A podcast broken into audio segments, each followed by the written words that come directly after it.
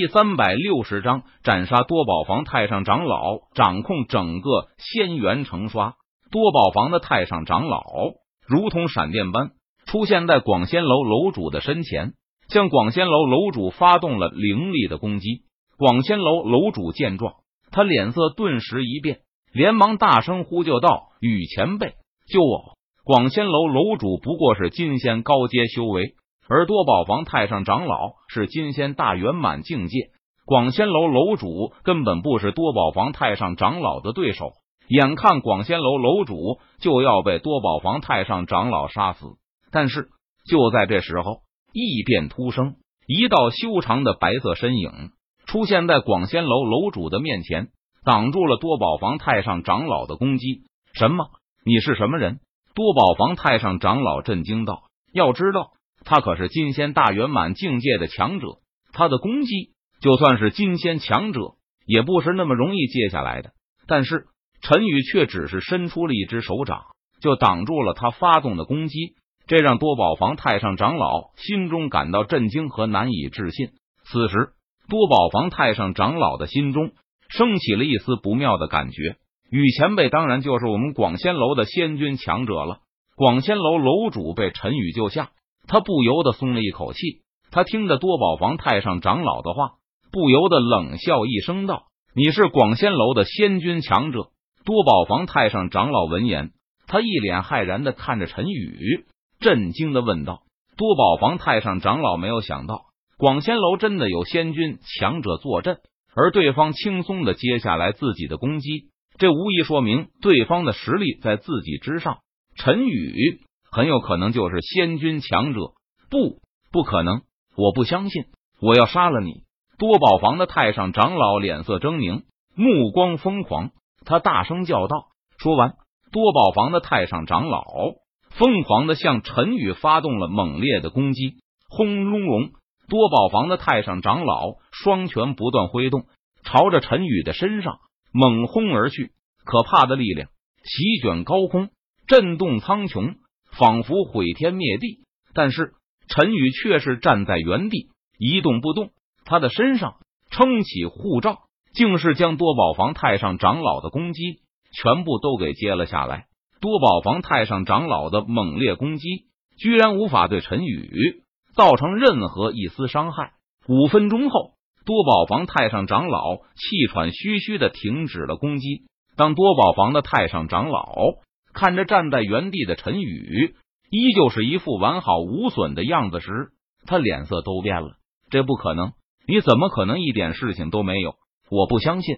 多宝房太上长老看着眼前的一幕，他难以置信道：“要知道，他刚才的攻击足以杀死一名金仙强者，但是却奈何不了陈宇丝毫。这让多宝房太上长老心里的防线瞬间崩溃。刚才你攻击了我那么久。”现在该换我来攻击了。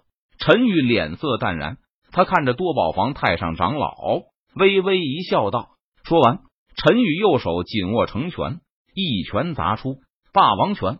陈宇一拳轰出，可怕的拳意直上九霄，仿佛毁天灭地。可怕的力量汹涌而出，席卷四周，好似要震碎四周的一切。砰！陈宇的拳头。直接砸在了多宝房太上长老的身上，多宝房太上长老根本连反应的时间都没有，就被陈宇一拳给打的吐血倒飞了出去。突施，多宝房太上长老像是一个沙包般吐血倒飞而出，可怕的力道让他连续撞毁了无数栋多宝房的建筑，变成了一片废墟。可可，多宝房太上长老喋血，从废墟中面前的爬了起来。他脸色苍白，嘴角不断流淌着鲜血，俨然已经受了严重无比的伤势。战！陈宇轻喝一声，他没有给多宝房太上长老任何喘息的时间。他右手虚握剑指，施展虚空凝剑诀，从上至下轻轻一划，撕拉，一道剑气呼啸而出，蕴含着恐怖的力量，携带着凌厉的锋芒，横空而过，仿佛撕裂天地。洞穿苍穹，朝着多宝房太上长老身上劈斩而去。什么？不，不要杀我！我还不想死！多宝房太上长老看着呼啸而来的凌厉剑气，他脸色顿时一变，双眼瞳孔紧缩。